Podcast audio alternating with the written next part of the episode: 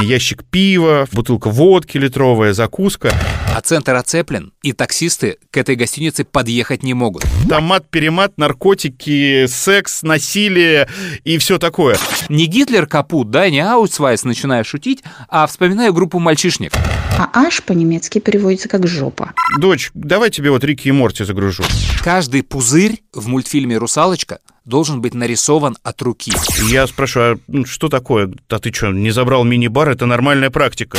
Машинку для чистки семечек. Естественно, напившись пенных э, вкусных английских напитков, мне захотелось туалет. Историс. Юрий Музыченко. Да я не буду материться. Ребята, у меня есть друг. Его зовут Игорь. У Игоря есть друг, его зовут Андрей. Я пока с ним не знаком, но я уже поучаствовал в подкасте Stories. И это приурочено к нашему альбому. Дело в том, что у группы The Hatters вышел альбом, называется он Golden Hits. Слушай, подожди, а это секрет, что они на каждую песню будут снимать клип? Я не знаю, насколько это секрет, но, по крайней мере, пока они пытаются снять на каждую песню клип. И режиссером одного из э, клипов стал Максим Бон. Сын. Это сын моего коллеги Александра Бона. Невероятно талантливый парень. Он стал и режиссером, и оператором, и продюсером э, этого клипа. Это вот тот случай, я сейчас про Макса Бона говорю, когда яблоко от яблони падает далеко. А, И клип на песню «Я вообще», если вы видели, то понимаете, о чем идет речь. Это тусовки в Питере, в разных кабаках. И Макс э, Бон рассказывал, что по сюжету он сидит, он тоже там принимает участие, как один из героев. Э, Он сидит в такси, и они едут по Питеру и снимают красивые виды Питера. И он э, рассказал, что пришлось вырезать эту сцену, потому что он несколько раз садился в такси, обвешивал всю машину камерами, таксист удивлялся, они вставали в пробку и ехали там, э, условно говоря, э, 40 минут 10 метров, и ничего красивого он так и не снял. Поэтому им пришлось вырезать эту сцену. но это странно такую идею реализовывать в час пик. Это либо ночные виды какие-то в Питере должны быть, либо раннее, раннее Но утро. он молодой режиссер, поэтому, видимо, еще не набрался достаточно опыта для таких историй.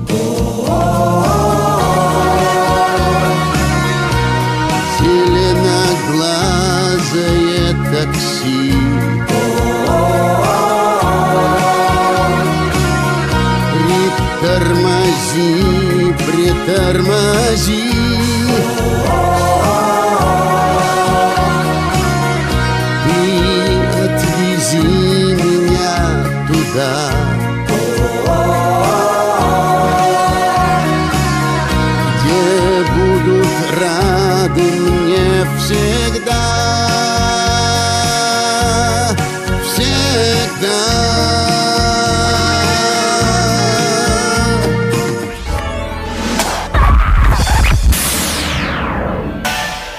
Историс.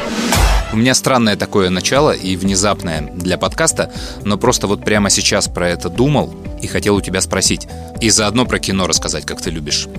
Ты видел рекламу Мегафона с Брюсом Уиллисом Да. и Азаматом? Мгм. А ты видел последний ролик с пандами, насколько херово сделан Брюс Уиллис? Нет, ну я не обращал внимания. Я так понимаю, это. что закончился контракт. Что контракт все-таки был какой-то короткий. Либо на пару роликов, либо на какой-то срок. И они теперь делают просто лысого чувака с Азаматом. И это, конечно, палево. Потому что для меня это весь имидж мегафона теперь работает как «у нас кончились деньги, э, мы не умеем делать дипфейки, мы потратили все на Брюса Уиллиса». Ну, то есть тут кучу можно всего придумывать, в том числе и у нас херовые цифровые технологии.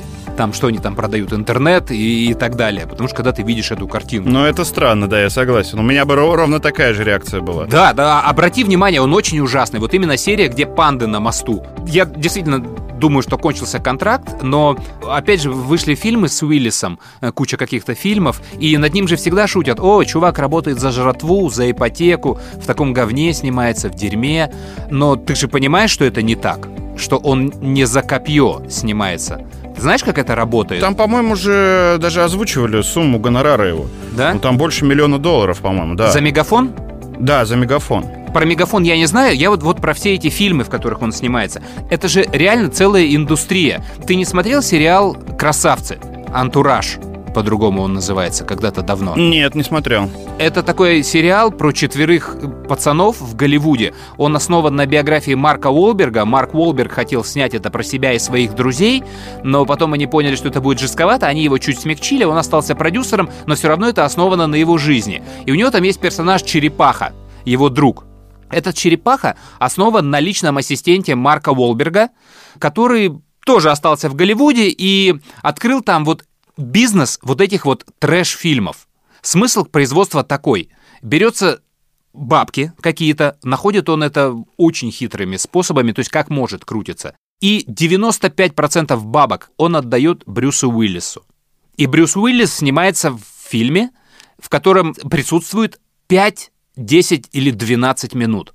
Все остальное, 5%, уходит на режиссера, сценариста, на съемочную группу и на промоушен этого фильма. Я так думаю, что вот Алек Болдуин, который вот застрелил недавно оператора режиссеров, вполне снимался, видимо, в такой истории, где экономят практически на всем. Снимают в Африке, в Болгарии, то есть все максимально дешево. А потом фильм с Брюсом Уиллисом продается офигенно, продается в Африку, в Восточную Европу, в страны Азии. Им наплевать на прокаты, им наплевать на премии. С руками отрывают эти фильмы. И у чувака просто офигительный бизнес на этом построен. Нереальные бабки. И в том числе Брюс Уиллис получает. Рэндалл Эммет зовут этого чувака, контору, не помню, как называется, неважно. И Джон Траволта, Николас Кейдж, то есть дофига актеров, которые в этом снимаются. Когда ты смотришь, думаешь, да что это за шняга? А началось это в свое время, ты точно помнишь, с фильмов с Дольфом Лунгреном, Майклом Дудиковым, Марком Дагаскасом. И я, так, кстати, думаю, что Александр Невский тоже работает где-то вот на... Вот на... ты сейчас просто с языка снял, потому что я у него действительно спрашивал, у Невского. Он э, вне эфира достаточно ну, и в эфире, в принципе, он меня никогда не раздражал. Но он очень приятный парень. И он на вопрос, ну это же говно. Он говорит, слушай, ну фильмы бывают разные. Я говорю, кто будет это просто смотреть? А оказывается, там большие компании, все эти онлайн-кинотеатры, это как это называется, категория Б фильмов, да? А, это они, вот да, да, они, даже под нее да, скорее. Они покупают для каталога вот такие фильмы.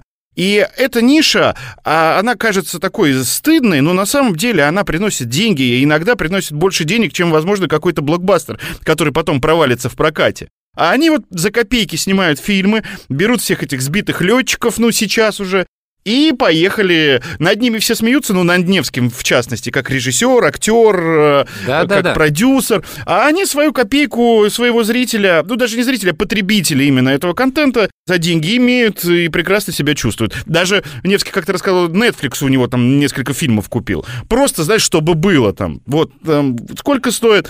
Там, 100 долларов. Давайте возьмем, пусть будет. Мало ли кто-то наткнется там и посмотрит. Да, у Netflix же в начале года у него по просмотрам там фильм «Ред» рванул, старый, с Брюсом Уиллисом, блин, что происходит? А сейчас к этой теме все ближе и ближе Сталлоне и Шварценеггер, потому что все вот эти неудержимые или побег из тюрьмы, где Сталлоне там со Шварцем вдвоем, это все вот туда, да, полное дерьмо, но какое-то продающееся. А мы еще, знаешь, где эту историю знаем прям прекрасно? Самый лучший, наверное, пример — это Нико mm. и Стивен Сигал да, у нас вышел первый Нико, это единственный фильм, где его зовут Нико. А дальше у нас все фильмы назывались Нико, Нико, Нико, Нико, Нико, и в итоге Сигал дослужился до э, гражданства России и так далее. Ни в одной стране не знают и не понимают половину вот этих вот фильмов и вообще его как актера. Так что у Брюса Уиллиса, ребята, все в порядке, не переживайте.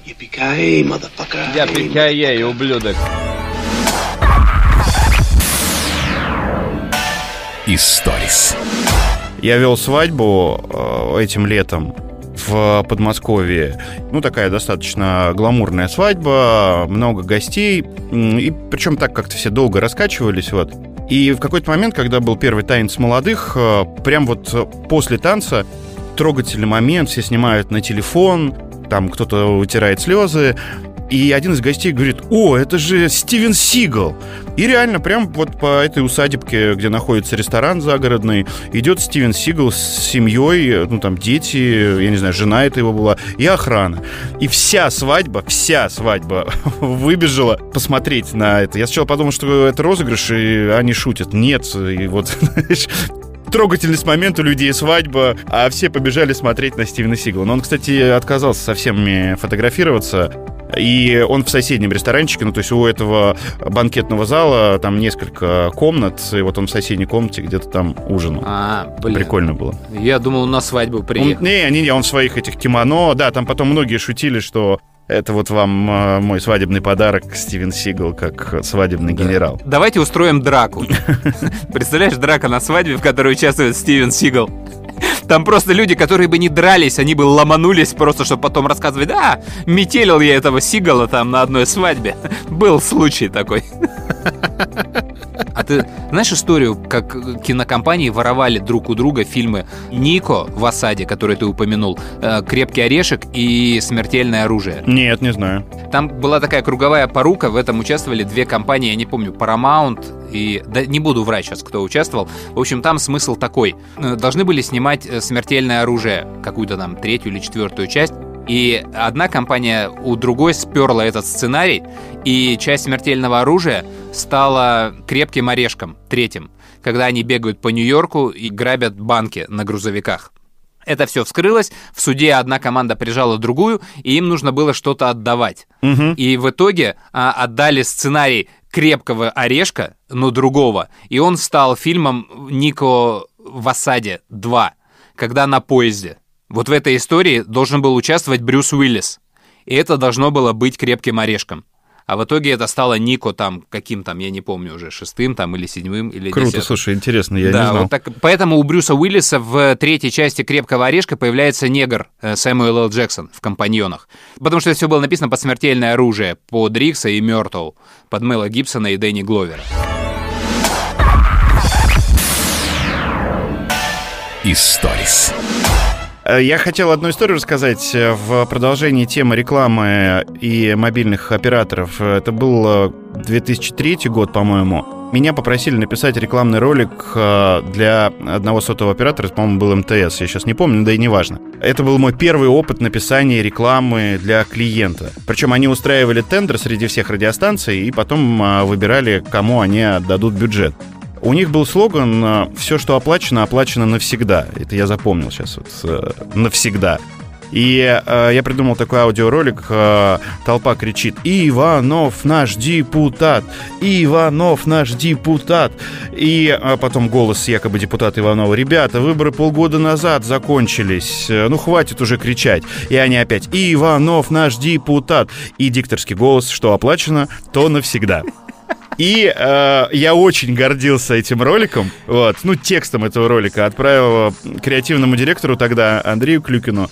А он, не прочитав его, переслал, видимо, скопировав, э, переслал вместе со своими идеями там. Ну, отправил клиенту сразу. И из МТС пришло письмо, типа, ребят, вы что, серьезно вот хотели, чтобы мы это поставили и это записали? И Андрюха мне говорит такой, типа, а что ты там написал, что клиент тут в шоке? А мне казалось, это верх мастерства, креатива, юмора, и что мне премию дадут за этот ролик. А это прям, слушай, вот верх ну, руководство, наверное, да? Сначала взять, чувак что-то прислал, ты это переслал дальше, тебе потом ответ э, прислали такой грозный, и ты не читаешь историю письма, а ты звонишь э, вот тебе, да? А что ты там написал такой? Ну-ка, давай, расскажи мне, что было во всей этой переписке. Забавно. И не спросят,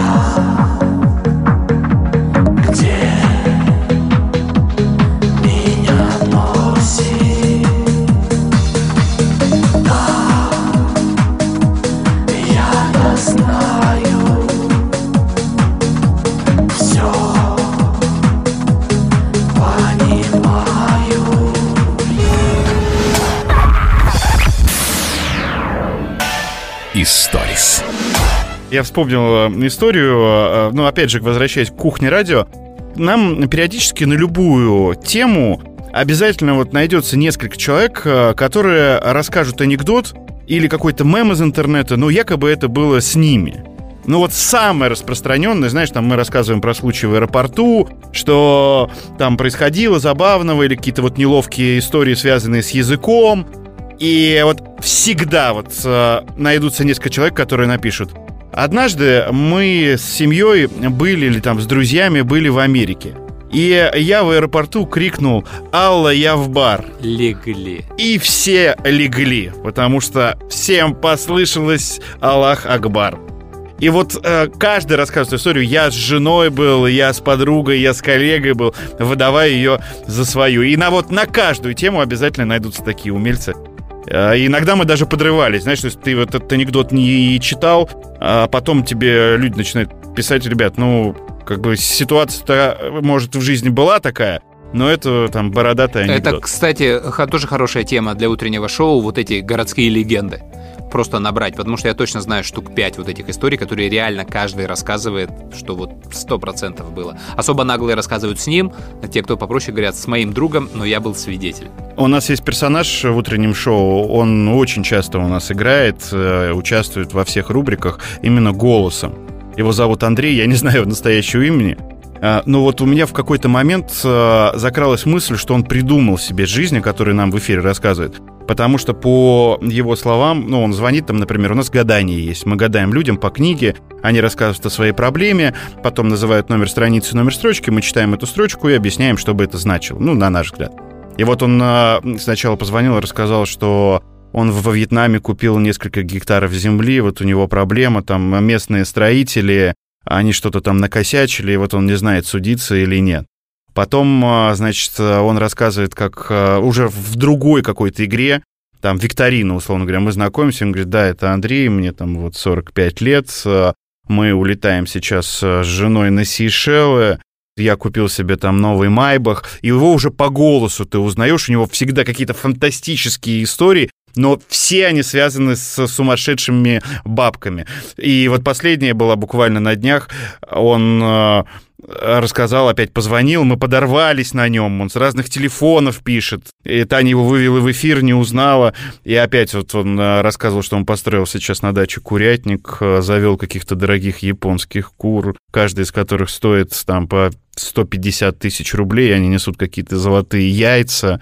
Просто про персонажа сейчас я почему-то вспомнил про это. Это очень крутые люди такие на самом деле, я тоже действительно такие знаю. Они, главное, еще очень четко сублимируют истории вокруг себя, и услышав ее один раз, они тут же ее в себя переворачивают, и навсегда прям они, мне кажется, себя убеждают, что это было с ними. Да-да-да. И очень четко... Они уже даже потом не помнят, где правда, где Да, да, неправда. да, и, и реально живут вот в этой легенде, и ты их хрен потом переубедишь в этом. У меня есть несколько знакомых, э, которые, когда выкладывают фотографии в соцсети, там в Инстаграм или в Фейсбук, э, Фейсбук, э, они пытаются найти ракурс, знаешь, например, на кухне, когда еду фотографируют, чтобы не было видно, что они живут в маленькой квартирке, в хрущевке, да, и что, в принципе, у них такой вот э, интерьер, обстановка, она не очень luxury, но при этом они выкладывают там красивую бутылку шампанского с клубникой и ищут э, какой-то фон, чтобы более-менее э, симпатично это все смотрелось. У них весь Инстаграм такой,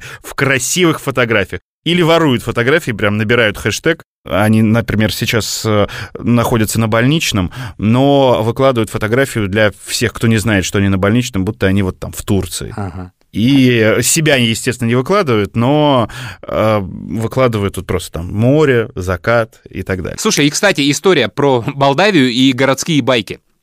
Легенда истории, которые есть у всех. Вот если ты встретишь человека из Молдавии, то с 90% вероятностью у него в жизни была такая история с ним или с его друзьями. Предприятие, на нем собрание коллектива, со сцены выступает бухгалтер. Казус происходит с двумя людьми с фамилиями Куку и Лупу. Это как Иванов и Петров в России. И, значит, со сцены звучит такая речь. Друзья, в прошлом месяце во время выдачи зарплаты произошел некий казус. В результате ошибки зарплаты раздали не так, как должно было быть. И господин Лупу получил зарплату за Куку, а Куку получил за Лупу. Слышал? Ну, слышал, конечно, да. Или ты эту знал историю. её? Я думал, что это анекдот. И я тебя уверяю, что практически каждый человек, кто жил в Молдавии, был в Молдавии, он знает либо Куку, либо Лупу самого, либо он присутствовал на этом собрании, а то и выступал со сцены. Вот реально встретишь, можешь проверить.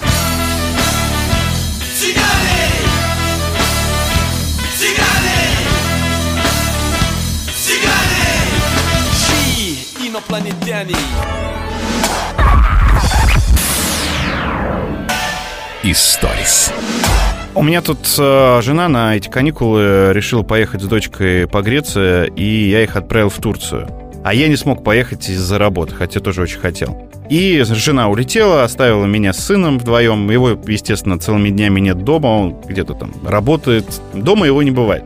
И вот в первый день, когда они улетают, все, я их проводил, они полетели, мне э, пишет теща там, Игорек, все ли у вас нормально, есть ли там еда? Я говорю, мам, все хорошо, не переживай, работай, она удаленно работает, тоже в железнодорожном она живет. э, И она мне говорит, только я тебя прошу, пожалуйста, не пей.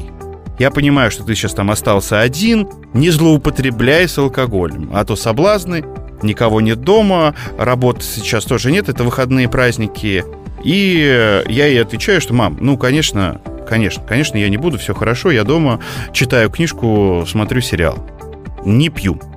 И вот я ей отправляю это сообщение и решаю, что пора ехать в ближайший магазин, в Лента у нас, затариваюсь там а, алкоголем, то есть у меня ящик пива в тележке, у меня бутылка водки литровая, закуска.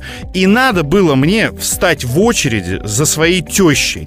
Причем она в этот магазин никогда не ходит. Только когда у нас там остается ночевать. Потому что он далеко от ее дома, этот магазин. Большой супермаркет. Но она со своей сестрой родной приехала в этот магазин, ну что-то тоже купить. Вот они захотели про прогуляться и поехали именно этот магазин. И представляешь ее взгляд, то есть я думаю, блин. Мама? Все, она Игорь? меня уже увидела, да. И она опускает взгляд в мою тележку, там водка, э, ящик пива, просто ящик жигулевского пива. И я такой, мам, там ребята сейчас в гости приедут. Это все для большой Это все компании. Кириллу. Это мама, я буду сейчас все объясню. Это. Это для сына. И буквально вот, то есть она мне это написала, и вот через 15 минут я уже был в магазине и, и стоял с этой телегой с алкоголем и закусками. Блин, надо было так попасть просто вообще. И в этом же магазине объявление было. Да, и в этом же магазине ну, в другой день много людей, очереди огромные, хотя он супермаркет большой, огромнейший, ну как метро, вот все такое. Я стою в очереди с тележкой, и мне всегда было интересно, для кого написана информация, что вот если в очереди больше трех человек, позвоните по этому номеру телефона. И тут я торопился, или очередь не двигалась. Я смотрю на этот номер, думаю, дай позвоню. Звоню туда, мне механический голос э, отвечает. «А, Здравствуйте, вы позвонили э, там в компанию Лента, бла-бла-бла-бла-бла-бла. Все операторы заняты, ждите своей очереди. Классика. Я 15 минут стоял в очереди, ждал своей очереди, чтобы подойти к кассе, и ждал своей очереди, чтобы оператор освободился и ответил мне. Но мне так никто и не И ответил. Да, ты- я уверен, ты ее не дождался. Да, да, это наши ритейлеры замечательные. Еще история, связанная с э, проводами жены и дочки в Турцию. Э, Я дочери всегда, когда она уезжает отдыхать, э, загружаю в iPad мультики. Причем я загружаю их э, через легальные сервисы, там, Иви, Кинопоиск и так далее. Ну, просто там есть раздел «Смотреть в оффлайне», «Загрузить». И, естественно, не весь контент э, правообладатели разрешают загружать. Хотя мне всегда это было интересно. Не знаю, наверное, технически как-то это можно вытащить оттуда. Ну, неважно. Они не разрешают загружать тот, который от сторонних э, ресурсов у них. То есть ты через кинопоиск не можешь загрузить то, что посеяно на старте или на море ТВ. Ну, может быть, да, чтобы посмотреть потом в офлайн, ну, в самолете, условно. А, И, значит, мне дочка говорит, пап, э, скачай мне в самолет «Мой шумный дом». Мультик ей очень нравится, она его смотрит. Я смотрю, его нельзя загрузить. Потом еще один мультфильм смотрю, нельзя загрузить.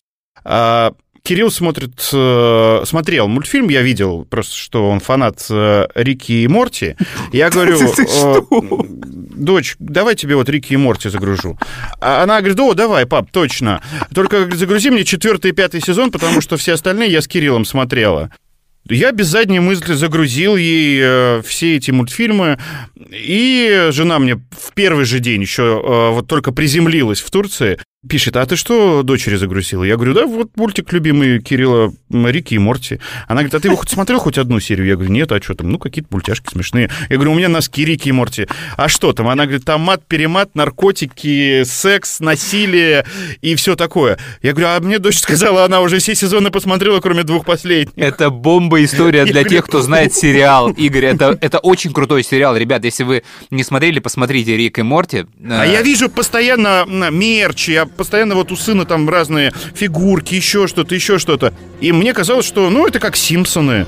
Не, ну, Нет. Ну, думаю, что там такого. Я, в принципе, даже не думал. Просто загрузил и загрузил. А он был доступен э, в кинопоиске. Загрузить его для просмотра оффлайн. Я говорю, «Э, Женя, удали, пожалуйста, мультфильм. Хотя а, а дочь смотрела весь полет. Это как Южный парк. Да, это очень крутая история, и сериал посмотрите, ребята, если кто не видел.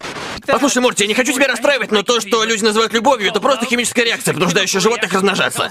Поначалу это сильное чувство, Морти, но потом оно медленно слабеет, оставляя тебя в неудавшемся браке без копейки в кармане.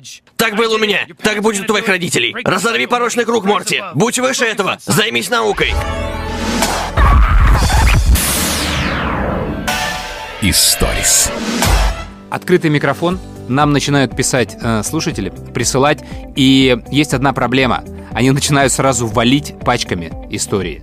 То есть вот молчали, молчали, молчали, да, а теперь на, раз история, два, три, четыре, пять. И ты, с одной стороны, можешь построить целый подкаст на историях там от одного человека, либо разбрасывать их по другим подкастам. И я, наверное, буду разбрасывать. Да, и вы, кстати, продолжайте присылать э, свои истории, голосовые сообщения. Мы с удовольствием их будем э, вставлять в подкаст и обсуждать. Так вот, моя знакомая Нина, э, мы учились на самом деле полгода в каком-то там четвертом классе, я даже не помню в каком, потом не виделись сто лет и нашлись на, кстати, материале этого подкаста.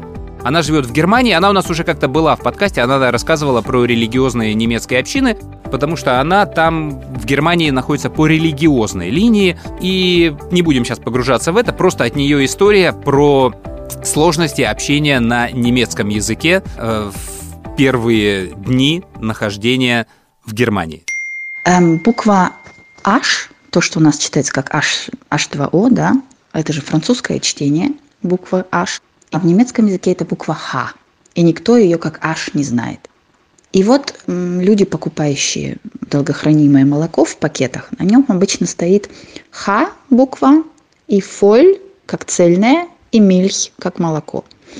Слово фоль еще переносится как не только цельное, но и как полное, то есть полное молоко долгого хранения.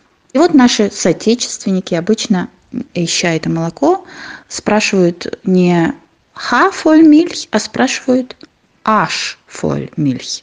А «аш» по-немецки переводится как «жопа». Поэтому типичный вопрос от наших русских людей, которые ищут цельное молоко долгого хранения, переводится однозначно как «скажите, у вас полная жопа молока?»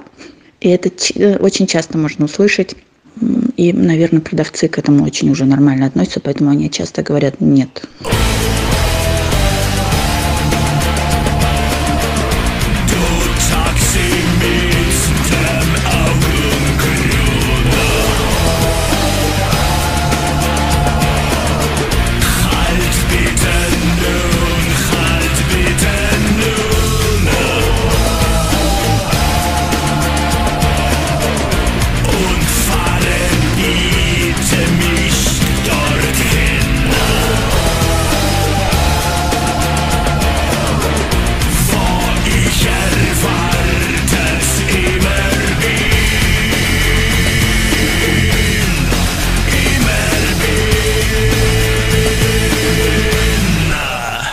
Мне племянница, которая живет в Майами, и которая тоже у нас была не раз э, героем нашего подкаста, э, часто рассказывала, вот, что она давно живет в Америке, но вот с англичанами, именно с англичанами, иногда бывает сложно общаться, потому что она говорит, в Америке столько разных, ну, естественно, приезжих э, людей из разных стран, там и мексиканцы, и китайцы, и она говорит, и вот так коверкуют э, язык, что там одно слово правильно, два неправильных, и нет каких-то вот уже четких, э, жестких норм. А англичане, особенно которые такие вот чопорные англичане, которые выговаривают, проговаривают э, э, фразы, иногда просто их сложно там, ну, не все понимаешь, что они говорят. То есть, в общем, смысл понимаешь, но некоторые слова не понимаешь. Да, это у меня часто бывает, я люблю посмотреть английские сериалы, и, как правило, я нахожу про трущобы, там что-нибудь такое вот, и я начинаю слушать это английский, а там какой-то начинается ливерпульский диалект, знаешь, где не фак, а фок, и, и в какие-то простые слова они вообще не так произносят, и я думаю, так, все, ладно, где перевод? И начинаю смотреть с переводом, сдаюсь. No, I went to Craigie, Craig Newton. I just put down to Royal Edinburgh College to help get the job. There's too much discrimination in this town, man. Это же, кстати, транспотинг на игле, да, первые 20 минут фильма, то есть когда фильм был снят, и все это показали прокатчикам, они сказали, так, давайте-ка мы вот эти первые 20 минут переозвучим, потому что там был дикий шотландский акцент, дикие вот эти все выговоры, и вообще было ничего не понятно. И они сказали, так, все вот это переделываем. Get the fucking job. exactly. А заканчивая историю с немецким языком, Нинину, а, у меня была история, где я блеснул своим немецким.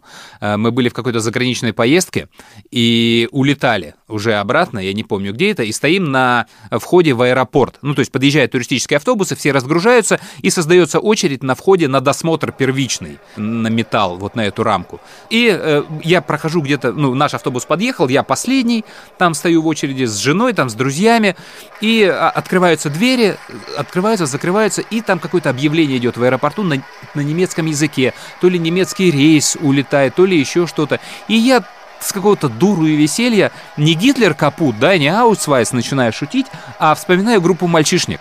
И начинаю заканчивать песню «Секс-контроль» э, тем самым сэмплом про Kleine Naivel Trottel. Я форпиздишь, форпиздишь, du Einschlag. И Аршлог, что там, я не помню, вот таким ломаным немецким. И в это время я поворачиваюсь назад, а за мной разгрузился автобус немецких туристов, бабушек, пенсионерок каких-то. И они стоят, вот прям, они как-то веером вот так вот всемиром стоят и смотрят на меня. А я даже вообще не слышал. Я думал, вот какой я такой оригинальный юморист. И я поворачиваюсь, значит, смотрю на них, они на меня смотрят. И моя жена, у которой первый иностранный это немецкий, она говорит, молодец, молодец. А я на тот момент даже не задумывался, что это значит вообще. Я говорю, а, а что я сейчас сказал? И она потом мне объяснила, значит, что я сказал, и я очень понял всех вот этих вот бабушек. Ну ты эфирным э, языком скажи смысл твоей фразы, хотя бы меня уже заинтересовал. Ну, а зачем сейчас я это скажу, да? Потому что сейчас же закон о мате, и, то есть это знаешь, как будет звучать? Вот так. Вот что я сказал немцу. Sagst mir, dass diese schwarze Arschlöcher so geil sind, wie du sie immer im Fern siehst? Meinst du, dass es wirklich so ist? Ha, kleiner naiver Trottel. Dann sage ich dir, verpiss dich, verpiss dich, du Arschloch! Историс. У меня есть история стыдная для меня, но, наверное, веселая для тебя и для всех э, слушателей подкаста. У нас на радио есть автомобильный эксперт Андрей Ломанов, и он периодически всем ведущим подкидывал командировки.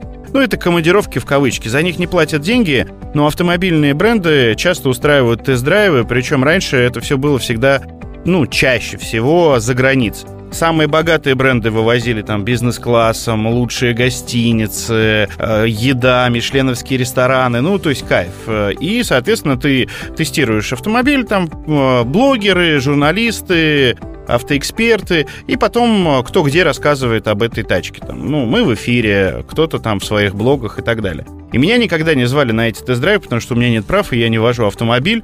Но однажды Ломанов мне предложил съездить на презентацию нового Range Rover Velar. Она проходила в Лондоне, причем один день. То есть ты одним днем сегодня прилетаешь, там конференция, презентация, и завтра возвращаешься домой. И, ну, никто не захотел ехать одним днем, а я с удовольствием решил попробовать, тем более на халяву, побывать в Лондоне, погулять там, пусть и полдня, но тем не менее. И я никогда не был на этих выездах. А, Приехал в аэропорт, э, сижу, выпиваю, что-то ем, приезжают э, журналисты эти, знакомимся. Они говорят, а ты зачем платишь за себя? Сейчас приедет девочка специальная из Land Rover и Range Rover и золотой картой своей за всех заплатит. Так принято. И люди брали с собой бухло, сигареты. И а, эта девочка ходила и оплачивала. Ну и, естественно, заказывали там еду, знаешь, по 10 стейков там и так далее. Мне было это дико. Ну и мы там всю дорогу выпивали. А так как, ну, я ехал больше отдыхать, то я вообще очень был расслаблен. Мы прилетели в Лондон, нас сразу повезли из аэропорта на брифинг, так называемый, где создатели машины рассказали про машину, не показывая машину. Это такой просто как кинотеатр был. Потом нас привезли в гостиницу, и у нас должен был быть ужин. И после этого ужина мы должны были уже поехать на такую красивую презентацию со звездами самого автомобиля. И э, мы всю дорогу, не останавливаясь там с этими журналистами, выпивали, а, а как мне объяснили, это нормальная практика. И я решил вздремнуть часок э, перед э, презентацией. И благополучно ее проспал. Проснулся от того, что у меня там тысяча пропущенных звонков. И э, было мне так стыдно смотреть в глаза этой девочки, которая нас вывезла. Мне пишет наш автоэксперт Андрей Ломанов, Игорь, пришли фотки с э, этой презентации. Я э, залез по хэштегу в Инстаграм, слава богу, сейчас это можно. Там люди выложили кучу фотографий, я сделал скриншоты, вырезал фотки и отправил ему, чтобы разместили в Инстаграме нашего радио там, э, ну, то, что мы должны были сделать. И на следующее утро я даже не пошел на завтрак, мне было просто стыдно смотреть людям в глаза, но мое отсутствие заметила только девочка-организатор, всем остальным было пофигу. И выходят, знаешь, автоэксперты, а мы жили в самом центре Лондона, в дорогущей пятизвездочной гостинице, и все выходят с сумками и звенят. И я спрашиваю, а ну, что такое? А ты что, не забрал мини-бар? Это нормальная практика. Весь мини-бар оплачен. Мы вот все, Господи, все сгружаем. Господи, Шампунь, алкоголь, печеньки и все. Пожалуйста, остановись, это какие-то 90-е годы. И Что с тех, это пор, такое? с тех пор меня не зовут э, ни на одну презентацию, но с девчонкой, кстати, которая работала, она уже сейчас там не работает, э, в Range Rover, мы до сих пор э, дружим, общаемся и вспоминаем. Чувак, тебя не зовут не за то, что ты проспал, а за то, что ты мини-бар не вынес. Сразу ясно, что ты какой-то мутный перец, и ну его нафиг с тобой связываться. Причем там, знаешь, есть э, старая каста автомобильных журналистов, которые еще работали там в журнале «За рулем» и так далее. А есть вот молодые блогеры, прям вот очень молодые, которые делают обзоры. И, естественно, сейчас предпочтение этим блогерам. И старые журналисты их Конечно. просто ненавидят. А они там прям во время презентации выложили фоточки, написали пост, э, и все, свою работу сделали, отбили поездку. Замечательно ты съездил, Игорь. Хороший автоэксперт Игорь Паньков. Рекомендую, ребята, кому нужно, звоните.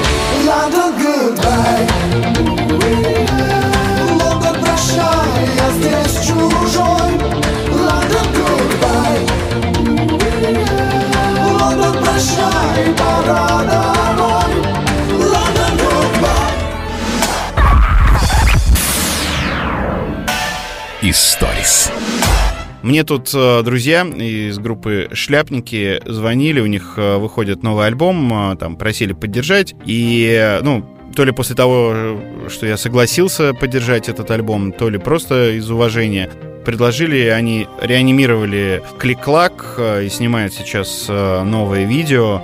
Это такой YouTube-блог, шоу.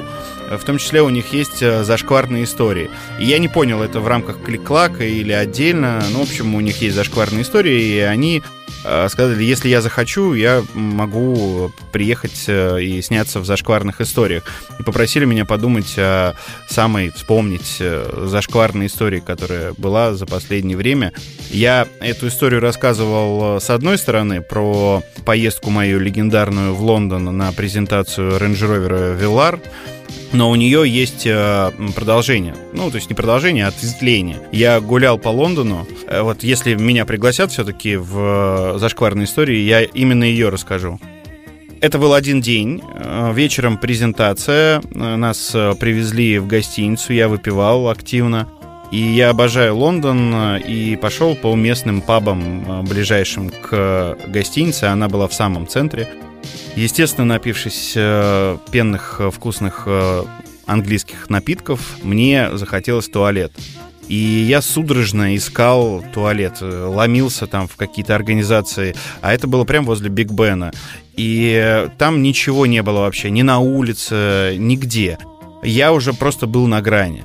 И я почему-то стеснялся, ну, видимо, это какие-то мои личные там проблемы и переживания, куда-то за куст забежать там, да, ну, и там, во-первых, это центр, везде люди. Ну Да. да, да, конечно. Да, и э, музей, я вламывался туда, там где-то платный вход, э, нет туалета. Ну, в общем, я бегал, бегал, и в какой-то момент идет сильный дождь, Лондон, и я подумал, да, оно все конем. Просто стал и пописал э, в штаны. Э, Еще. Прям вот под дождем. Ну, стал вот, ну, э, я стеснялся э, сделать это под э, кустом, но не постеснялся пописать. э, Просто вот в, в джинсах я был. И думаю, ладно, идет дождь, я и так промок. Э, никто не заметит. Зато я не опозорюсь, э, считал, считал я. И э, не буду это делать э, на людях. Вот. Потом заказал такси. Э, ну, Кэп просто поймал на руку, сел в это такси и поехал в отель мыться и стирать э, одежду. Это, Вот моя за- зашкварная история. это настолько обезоруживающе, что я даже не знаю, что добавить. Мне это надо пережить и переосмыслить. Я вот стоял, смотрел на Биг Бен, вот, и подумал, что пусть будет вот так. Первый раз во взрослой жизни, в детство, когда я писался в штаны и в колготки, я не помню. Пусть это будет вот так. И потом еще ехал и чувствовал себя неудобно э, в такси, потому что думаю, ну тут люди сядут после меня. Вот потом подумал, а зачем я переживаю? Ну, со всеми случается. Потом подумал, почему я не мог просто стать и сделать это там в парке, ну где угодно. Ну зачем это делать в штаны? Ну, я до сих пор не, не нашел ответа на этот вопрос. Но вот э, это моя зашкварная история. Если увидите меня в э, клик-клаке, то вы эту историю будете уже знать.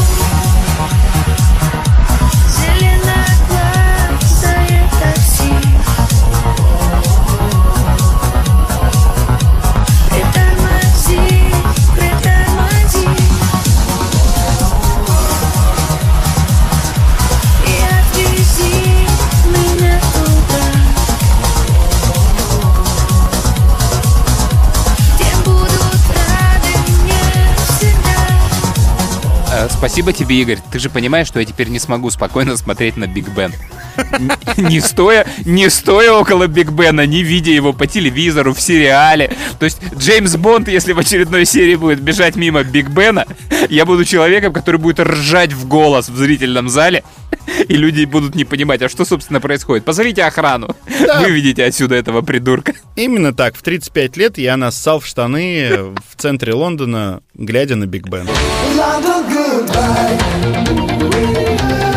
Лондон, прощай, я здесь чужой. Лондон, goodbye. Лондон, прощай, пора домой. Лондон, goodbye. А почему я... А, а, а, а, а, теперь я понял. Историс. А с Юрой Музыченко мы на днях тут встретились, они приезжали к нам в эфир. Дело в том, что у группы The Hatters вышел альбом, называется он Golden Hits. Это никакие не золотые хиты, это новые песни в новом звучании, которые непонятно как будут э, восприняты слушателями шляпников и вообще всеми поклонниками э, музыки. И они в кои-то веке обратились к нам, то есть последние несколько лет они вообще на наше радио забивали. А сейчас, так как YouTube изменил и Instagram алгоритмы просмотров, у них э, небольшие просмотры, ну, относительно небольшие. Есть раньше у них всегда были там миллионные просмотры у клипов, а сейчас они не добирают. И они решили вернуться к азам. Ну, это я их так стебу, ну, в общем-то, наверное, так и есть. И они пришли к нам в эфир. Это у шляпников падают просмотры или у клик-лака? У всех, у всех, у Дани А, у Поперечного, у Джарахов, Клик-Клак А. это- и их друзей-блогеров. У них это одна проблема. Они все это обсуждают. Little Big. э, причем, знаешь, самое смешное, Юра рассказал историю там за эфиром, что Little Big в какой-то коллаборации с Инстаграмом сделали проект и разместили в сторис э, вместе с Инстаграмом анонс этого проекта. И у них за сколько-то минут, там, ну, условно говоря, там 40 или 50 минут было только два просмотра. Нормально. Хотя обычно, мне кажется, даже у меня там с моим э, мизерным там количеством подписчиков в Инстаграме э, больше просмотров.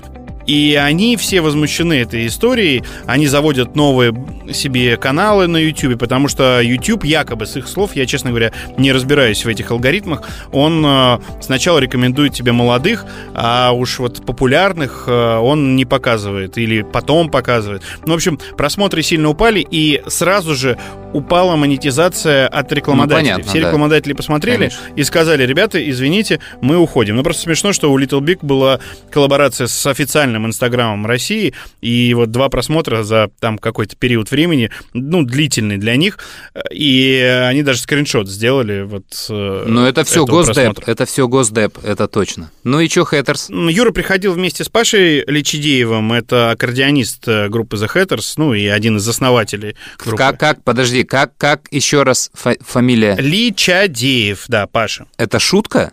Просто учитывая, да, лицедейское прошлое Юры, как театра, в котором он работал, да, и его лицедейское настоящее, как по жизни, это просто вполне может быть шуткой или каким-то, ну, смешным псевдонимом, или случайное совпадение, Нет, да? нет, это не псевдоним, это настоящая фамилия, случайное совпадение. Офигеть. И Юра вместе с Аней, своей супругой Музыченко, они до сих пор работают в театре.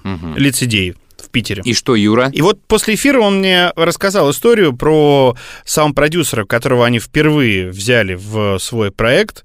Все равно имеющую отношение к новому альбому группы Golden Hits. Ну, они прям мастера промоушена. И я, конечно, посадил его к микрофону и записал для нашего подкаста. Эксклюзивно, кстати. Итак, друзья, всем привет, это подкаст Stories. Итак, группа The Hatters первый раз с подачи Маруф обратилась к саунд-продюсеру. Причем у Маруф менеджер — это ее муж, Александр. И он как-то нам рассказал, что очень клевая тема общаться с саунд-продюсерами, с людьми, которые по-другому немного направляют тебя в звукоизвлечение. Фишка в том, что они обычно работают кемпами. Типа приезжаешь на неделю, там, на две, и вот в этой атмосфере варишься. И он дам- дал нам несколько номеров, и мы позвонили по первому номеру, чувак отказался, по второму, чувак согласился, мы сразу поехали. На третьем мы даже не звонили. Ситуация такая, это Денис Колесников, он работает э, с Филиппом Киркоровым, с Успенской, с Пугачевой. Мы приехали к нему и с ним работали. Как этот человек оказался в профессии, это сейчас самое главное для нас из сторис. В общем, Денис эм, начинал как металюга, играл на басу, что-то там в каких-то группах, странных клипах играл, какой-то дум-метал. И потом он понял, что он мечтает быть э, звукорежиссером, что он мечтает создавать музыку именно вот из пустоты, записывать ее и делать. Вот именно вот этот такой комок звука, который называется музыкой. И он нашел, значит, очень крутую студию в Москве, самую лучшую, и, значит, э, попросился к ребятам, ну, хотя бы мусор выносить, подметать, быть в подмастерье, просто быть ближе к профессии, ближе к станку. Ему разрешили, и он как бы переставлял микрофоны в студии, там колонки, подметался, убирался, мыл посуду, был как бы все время под рукой. И как-то раз э, в выходной день приходит, э, значит, на студию заказ э, спонтанный, подписать какую-то песенку каких-то детей, и, и главное, это иностранцы. И, значит, один из действующих звукорежиссеров этой студии звонит Денису и говорит, слушай, у меня блядь, выходной, там какие-то иностранцы, что-то дети, что-то какую-то херню записать надо. Ты по-английски разговариваешь, сгоняй туда, сделай, если не западло. Денис, конечно же, подрывается, с веником в руках, прилетает, а его встречает у студии Филипп Киркоров и детское Евровидение. И они сразу начинают работать, и где-то через два часа на студию прилетает директор студии и охуевает от того, что видит. Здесь Филипп Киркоров, э, значит, делегация греческих детей. Оказывается, грецкие дети есть, не только орехи. И сидит э, уборщик за пультом. И он спрашивает, какого хуя? А Киркоров отвечает, все прекрасно, мы бронируем студию на две недели, человек говорит по-английски, нам нравится, как работает, претензий нет. И все, и вот так вот он залетел в профессию. Когда он ее рассказал, мы, наверное, сутки говорим, говорили ему, что он пиздит. Но потому что, ну, так не бывает. Нет, э, мы дотошные ребята, мы вскрыли инсайдовские кейсы. Да, действительно, правда, человек вот так залетел в профессию и прекрасно работает, и мы нашли общий язык. Причем он нас научил с Пашей очень новой, необычной для нас фишки, которую мы, мы никогда в нее не верили. Нам про нее говорили, но мы никогда в нее не верили. Это мы еще знаем на самом деле с театрального института. Лучший враг хорошего. Достаточно первых двух мгновений сочинений музыки, ну, по крайней мере, нам с Пашей, чтобы дальше не развивать. Все уже есть. Нужно именно вот этот эмоциональный посыл успеть записать и запомнить. А все, что придумаешь дальше, это уже бахрома, навешанная на и так прекрасную новогоднюю елочку с Новым годом!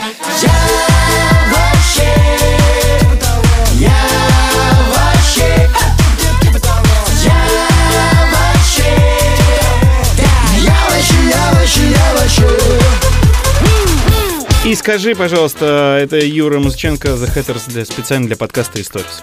Игорь, ты же все только что сказал. Ведь это Юрий Музыченко. Специально для чего?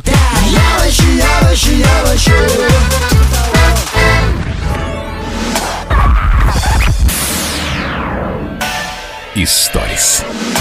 Слушай, расскажи что-нибудь э, очередное из своих киношных историй. Очень я люблю факты и истории, которые ты находишь, не знаю даже где. А самое главное, я им верю. Э, Не удивлюсь, если ты можешь написать то, Чего не было. э, чего на самом деле не было. Да, ну и я поверю. Не, Игорян, я тебе скажу, что э, вот я как бы гарантирую качество, потому что я э, настолько проверяю истории, я уверен, никто таким факт-чекингом не занимается, ну вот просто нигде. Потому что я копаю очень глубоко, и э, очень часто история, которая растиражирована в интернете, и все ее знают, она по факту о- оказывается вообще не такой. Что там уже очень много присочинили к этому, а все на самом деле было не так. И я особенно люблю такие истории. А вытаскивать их в рассказ, ну, э, у меня нет такой способности, знаешь, что вот ты просишь, расскажи какую-то историю. И я такой раз сразу достаю фантик, и он играет. Э, Мне нужно, чтобы я был в каком-то контексте, то есть чтобы я где-то работал, и это сейчас варилось, если вот так внезапно, если не готовиться к интервью. И сейчас я, поскольку работаю вокруг Диснея, у меня все истории оттуда, Э, мы делаем там небольшой подкаст, но им, конечно же, не подходит очень много историй, которые были на самом деле про... И я их рассказываю как раз в нашем подкасте про курящего Диснея, про расизм там в мультфильмах и так далее, и так далее. И Окей, история. Вообще затянул сейчас как выпуск, что было дальше. Э, 89 год диснеевцы рисуют мультфильм «Русалочка», теперь уже знаменитый. И все делают настолько ответственно, что глава продакшена решает, что каждый пузырь в мультфильме «Русалочка» должен быть нарисован от руки. Никакого ксерокопирования. Рукой. Одним человеком. А пузырей нужны миллионы. И там один рисунок, ну, представь бумажку формат А4, на нем один пузырик. И они, э, чтобы увеличить, ну, чтобы сделать эту работу, заказывают производство этих пузырей в Китае. Это нормальная практика в 90-х, и дальше она продолжалась. И Симпсонов рисовали в Корее, и Дисней в Китае работал. Ну и, в общем, они отправляют вот этот заказ на миллионы пузырей в Китай, и там в Китае начинают рисовать. И летом 89 года происходят знаменитые события, китайская студенческая революция, известная как событие на площади Тяньаньмэнь. Ты знаешь эту историю по фотографии стоящих танков, колонны танка, и перед ними мужик с авоськой, китаец. Да, да, да. Может, ты видео увидел, а есть стоп-кадр фотографии. Вот. И в этот момент, в связи с этой революцией, в Китае замирает все. А в Америке, соответственно, замирает студия Дисней. Потому что груз с миллионами вот этих вот э, рисунков, пузырей, он зависает в Китае. И они не могут его оттуда вытащить. И, соответственно, не могут закончить мультфильм. И что там как развернется, как эта ситуация, непонятно. И люди мучительно ждут там несколько недель, чтобы понять, что там происходит, что делать с этими пузырями. Причем конкретно склад вот этой всей готовой продукции, он находился непосредственно рядом с этой площадью. И по всем, я так понимаю, что вот все диснеевцы по новостям и трансляциям оттуда, они прям видели на картинке, вот, вот в этом складе находятся наши пузырики, отдайте, пожалуйста, их. А это точно было без шансов, потому что Пекин сразу весь был заблокирован, введены войска. Я представляю нервы вот этих чуваков из Диснея. Ну, в итоге все закончилось, слава богу, хорошо. Все пузыри приехали, и мультфильм был нарисован. Их руками вот так вот там расставляли, снимали. Но теперь у меня, конечно, вот глядя на ту классическую фотографию, э, теперь возникает образ русалочки в голове. Вот такая история. А мне захотелось э, пересмотреть э, мультфильм «Русалочка», чтобы посмотреть на эти китайские пузыри. Пересмотри. Этот мир лучше, этот мир глубже, этот мир лучше, это не лужа, этот мир лучше, этот мир глубже, он под водой.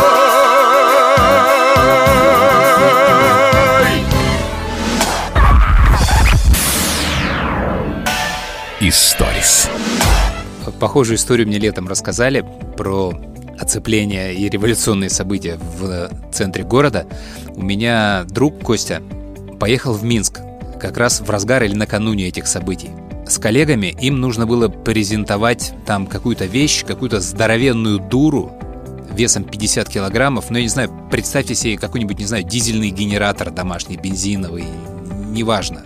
Что-то такое большое, 50 килограммов, которые нести могут два или больше людей. И их накрыло прямо в центре Минска, они жили в гостинице, э, всеми вот этими революционными событиями. И вот у них оцепленный город, войнушка, ОМОН, Лукашенко бегает с автоматом, а ребятам нужно улетать. То есть им нужно из гостиницы в центре города попасть в аэропорт. А центр оцеплен, и таксисты к этой гостинице подъехать не могут. И никто туда попасть не может. А у ребят самолет. Что было дальше?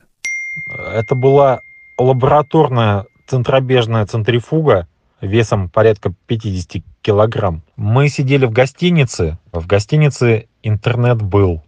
Как только выходишь из гостиницы, она недалеко от президентского дворца, интернет, естественно, пропадает. Ни один водитель такси приехать тоже не может, потому что у него тоже нет интернета мобильного и приложения, там условного Яндекс Такси не работает. В итоге мы созвонились с таксистом, который тоже сидел дома. И он нам сказал точку встречи. И мы, собственно говоря, побежали с этой центрифугой мимо машин с ОМОНами там, и так далее, между спецтехникой к этой точке. Вот, э, куда он мог подъехать. Ни связи, ничего, вот чисто на договоренностях э, пришли. Он действительно туда подъехал. Мы к нему загрузились, поехали в аэропорт. В Минске тоже есть кольцевая дорога. Вот когда мы с этой кольцевой дороги съехали в сторону аэропорта, а президентский дворец находится практически по диагонали на противоположной стороне от шоссе, которое к аэропорту ведет. Вот только тогда появилась связь.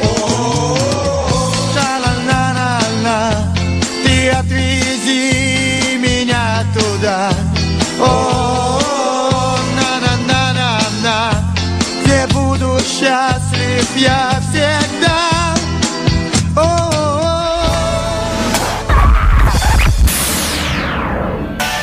Историс.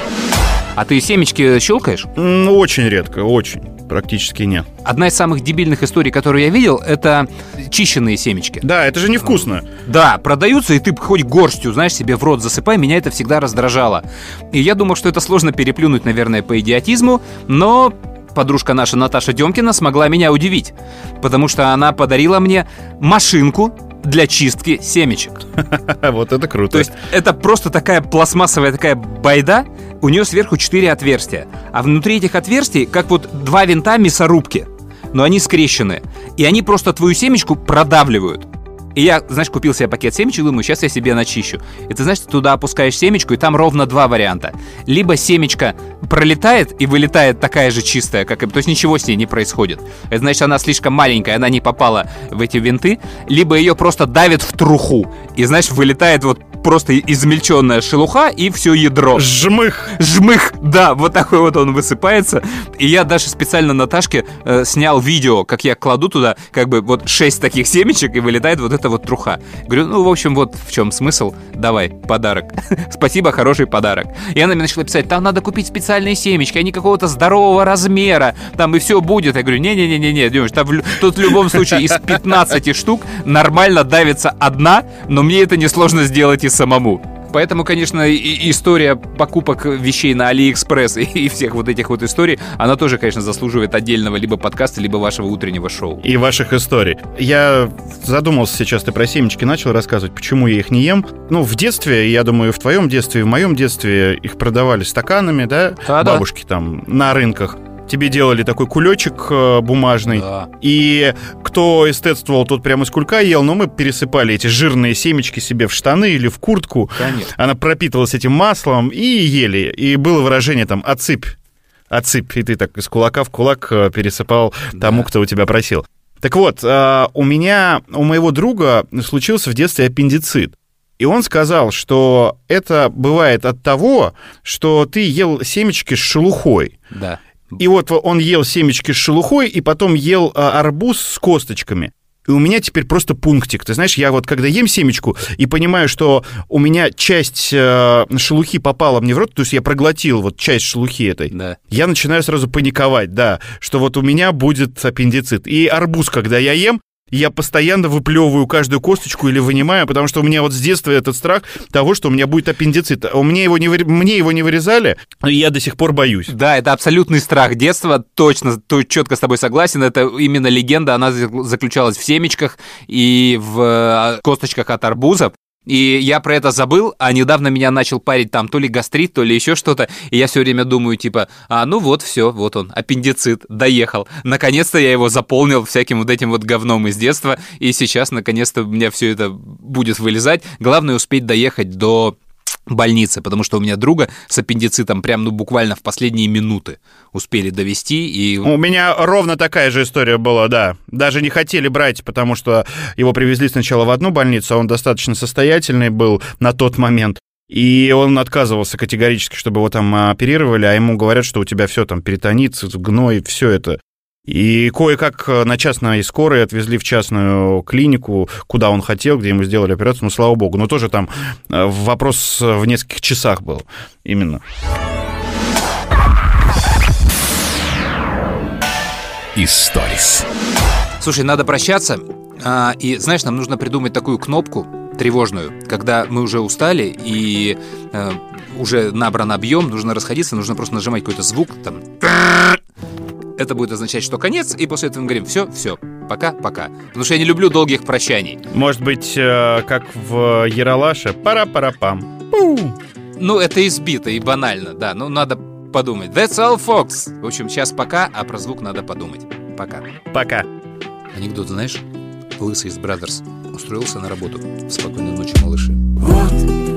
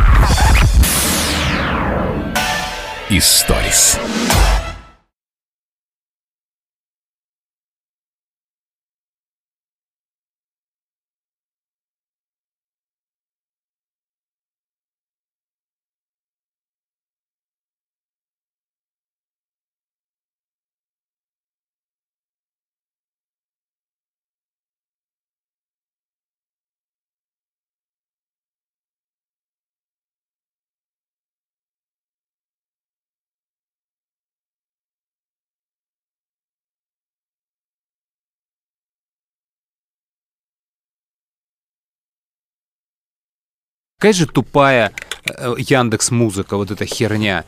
Я полгода не знал, как сделать, чтобы альбом игрался нормально. А, не, не в разнобой? треки играли, а по порядку, да. И нажимал эту кнопку, нажимал, нажимал, пока не загуглил этот проклятый алгоритм нажатия на нее. А у меня, это, знаешь, бывает так, подкаст слушаешь, э, заснул, там в такси просыпаешься, и вот какой он следующий, ну, тоже историс, но... Да-да-да. Ну, там, ну, какой-то вообще сам выбирает произвольно, я не знаю, по какому принципу там. Да-да-да. И непонятно, сколько подкастов ты пропустил, и кажется, что все нормально, ты внутри подкаста, ну, что нормально. Хорошо, если ты в нашем подкасте оказался, и тебя не вынесло куда-то там в другое. В этом было смешно в, в игре э, номер про YouTube, когда, типа, э, ну, типа, алгоритм YouTube, сначала смотришь ролик, потом он рекомендованный, и, типа, как мы, как мы Да-да-да-да-да-да-да. дошли там до любовницы Сталина или там что-то там. Это же очень круто.